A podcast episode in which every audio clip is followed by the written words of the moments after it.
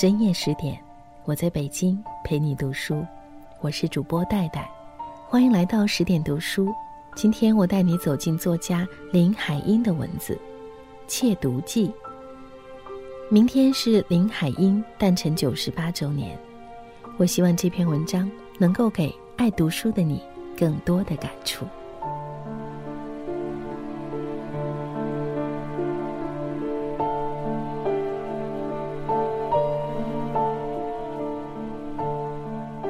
转过街角，看见饭店招牌，闻见炒菜的香味儿，听见锅勺敲打的声音，我松了一口气，放慢了脚步。下课从学校急急的赶到这里，身上已经汗涔涔的，总算到达目的地。目的地可不是三阳春，而是紧邻它的一家书店。我趁着漫步，给脑子一个思索的机会。昨天读到什么地方了？那女孩不知道以后嫁给谁？那本书放在哪里？左脚第三排，不错。走到三阳春的门口，便可以看见书店里仍像往日样的挤满了顾客。我可以安心了，但是我又担忧那本书会不会卖光了。因为一连几天都看见有人买，昨天好像只剩下一两本了。我跨进书店门，暗喜没人注意。我踮起脚尖，使矮小的身体挨蹭过别的顾客和书店的夹缝，从大人的腋下钻过去。又要把头发弄乱了，没关系，我到底挤到里面来了。在一片花绿封面的排队列里，我的眼睛过于急忙的寻找，反而看不到那本书的所在。从头来再数一遍，啊，它在这里，原来不是昨天那个位置了。我庆幸它居然没有被卖出去，仍然四平八稳的躺在书架上，专候我的光临。我多么高兴！有多么渴望的伸手去拿，但是和我的同时抵达的，还有一只巨掌，五个手指大大的分开来，压住了那本书的整个。你到底买不买？声音不算小，惊动了其他顾客，他们全部回过头来面向着我。我像一个被捉到的小偷，羞惭而尴尬。涨红了脸，我抬起头，难堪的望着他。那书店的老板，他威风凛凛的俯视着我。店是他的，他有全部的理由用这种生气对待我。我用几乎要哭出来的声音，悲愤的反抗了一句：“看看都不行吗？”其实我的声音。是多么软弱无力！在众目睽睽下，我几乎是狼狈的跨出了店门，脚跟后面紧跟着的是老板的冷笑。不是一回了，不是一回了，那口气对我还算是宽容的，仿佛我是一个不可以再原谅的惯贼。但我是偷窃了什么吗？我只不过是一个无力购买，而又渴望读到那本书的穷学生。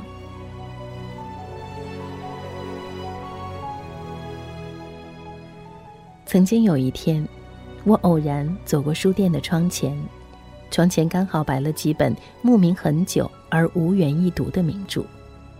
欲望推动着我，不由得走进书店，想打听一下它的价钱。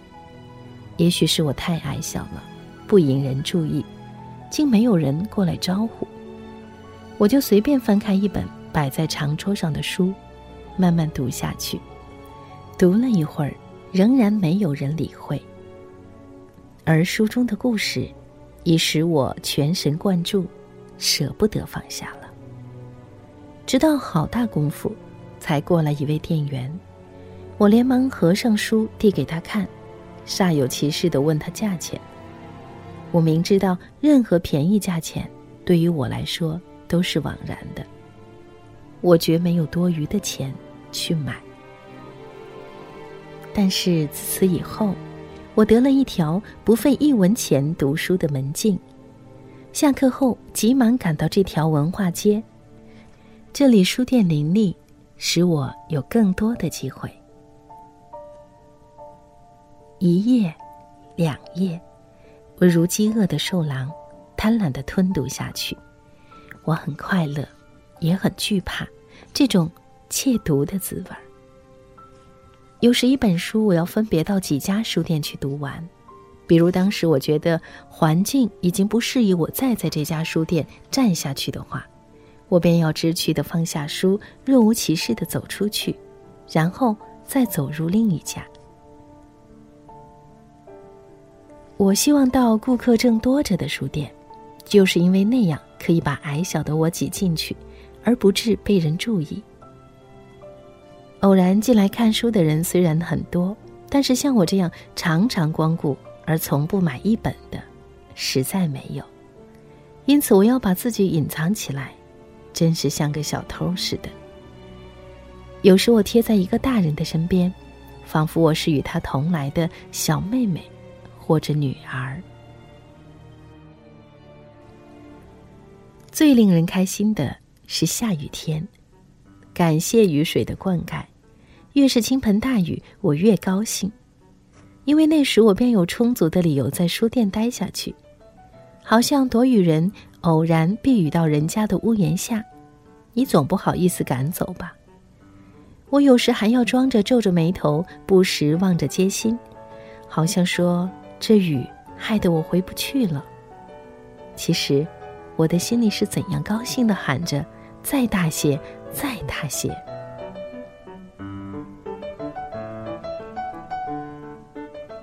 但我也不是读书能够废寝忘食的人。当三阳春正上座，飘来一阵阵炒菜香时，我也饿得饥肠辘辘。那时我也不免要做个白日梦：如果口袋中有钱该多好！到三阳春吃碗热热的排骨大面，回来这里已经有人给摆上一张弹簧沙发，坐上去舒舒服服的接着看。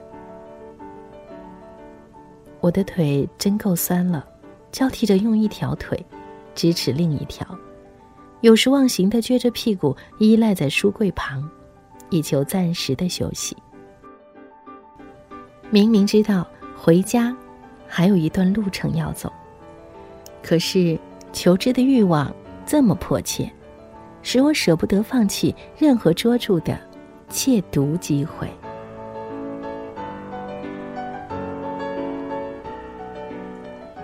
为了解决肚子的饥饿，我又想出了一个好办法：临时买上两个铜板的花生米，放在制服口袋里。当智慧之田丰收而未待求救的时候，我便从口袋里掏出花生米来救急。要注意的是，花生皮必须留在口袋里。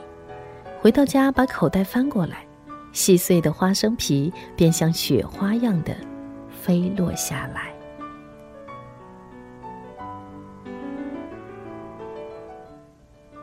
但在这次屈辱之后，我的小心灵确实受到了创伤。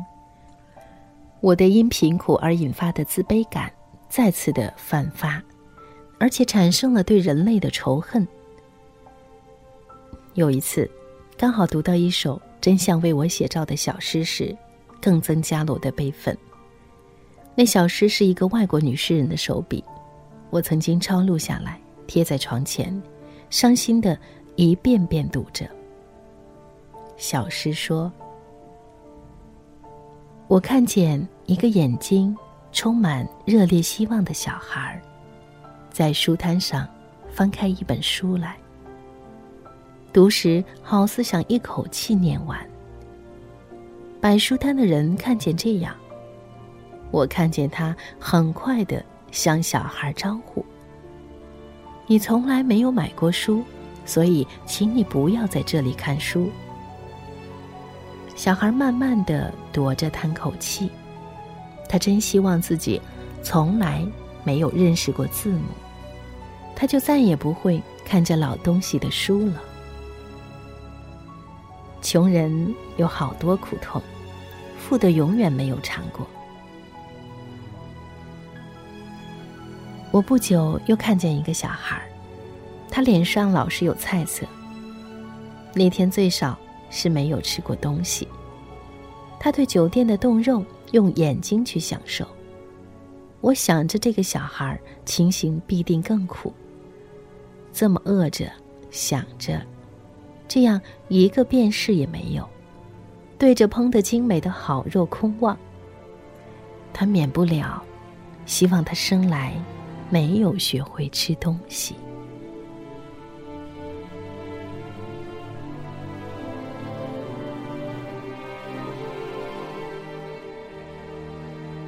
我不再去书店，许多次我经过文化街，都很心咬牙的走过去。但一次两次，我下意识的走向那熟悉的街。终于有一天，求知的欲望迫使我再度停下来。我仍愿一试，因为一本新书的出版广告，我从报上知道好多天了。我在失惯记，又把自己藏在书店的一角。当我翻开第一页时，心中不禁轻轻呼道：“啊，终于和你相见！”这是一本畅销书，那么厚厚的一册，拿在手上，看在眼里，多够分量。受了前次的教训，我更小心的不敢贪婪，多串几家书店更妥当些，免得再遭遇前次的难堪。每次从书店出来，我都像喝醉了酒似的，脑子被书中的人物所扰，踉踉跄跄，走路失去控制的能力。明天早些来，可以全部看完了。我告诉自己，想到明天仍可以占有书店的一角时，被快乐激动的忘形之躯便险些撞到树干上去。可是第二天。走过几家书店，都看不见那本书时，像在手中正看得起劲儿的书被人抢去一样，我暗暗焦急，并且诅咒的想：皆因没有钱，我不能占有读书的全部快乐。世上有钱的人这样多，他们把书买光了。我惨淡无神的提着书包，抱着绝望的心情走进最后一家书店。昨天在这里看书时，已经剩下最后一册了。可不是，看见书架上那本书的位置换了另外的书，心整个沉下了。正在这时，一个耳朵架着铅笔的店员走过来，看那样子是来招呼我的。我慌忙把眼睛送上书架，装作没看见。但是，一本书触着我的胳膊。轻轻的送到我面前，请看吧，我多留了一天没有卖。啊，我接过书，害羞的不知道应当如何对他表示我的感激，他却若无其事的走开了。被冲动的情感使我的眼光久久不能集中在书本上。当书店的日光灯忽的亮了起来。我才觉出站在这里读了两个钟头了。我合上最后一页，咽了一口唾沫，好像所有的智慧都被我吞噬下去了。然后抬头找寻那耳朵上架着铅笔的人，好交还他这本书。在远远的柜台旁，他向我轻轻的点点头，表示他已经知道我看完了。我默默的把书放回到书架上。我低着头走出去，黑色多皱的布裙被风吹开来，像一把支不开的破伞。可是我浑身都轻快了。默默口袋里是一包忘记吃的花生米，我拿一粒花生米送到嘴里，忽然想起有一次国文先生鼓励我们用功的话：“记住，你是吃饭长大，也是读书长大。”但是今天我发现这句话还不够用，他应当这么说：记住，你是吃饭长大、读书长大，也是在爱里长大的。以上就是今天十点读书戴戴和你分享的内容，来自林海音的《窃读记》，送给爱书的每一个你。感谢收听今天的节目。更多美文，请关注公众号“十点读书”。我在北京，祝你晚安。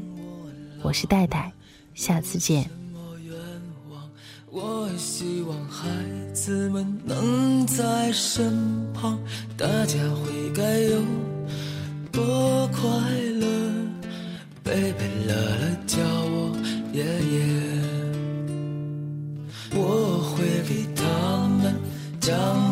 讲故事，孙悟空、米老鼠、火唐老鸭，或许那时他们只喜欢哈利波特和魔法师。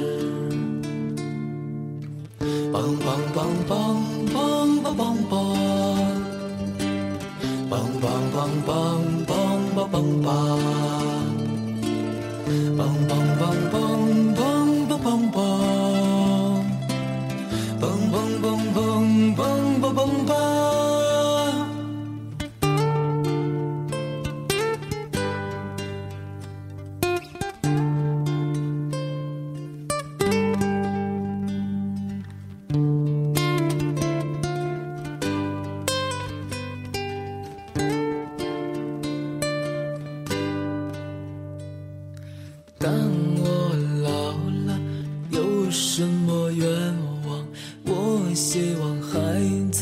能在身旁，大家会该有多快乐？Baby，乐了。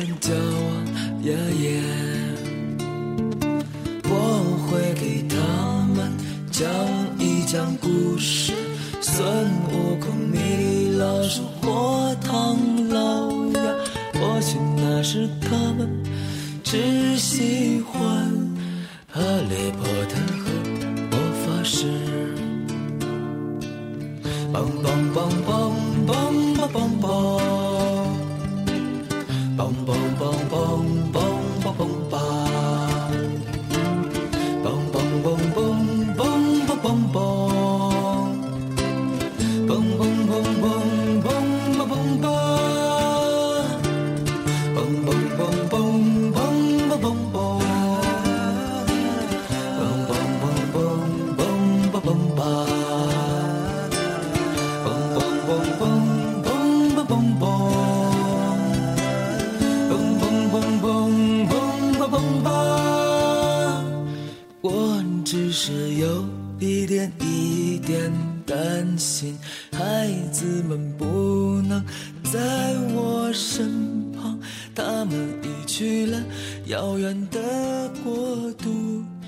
留下我一个人孤。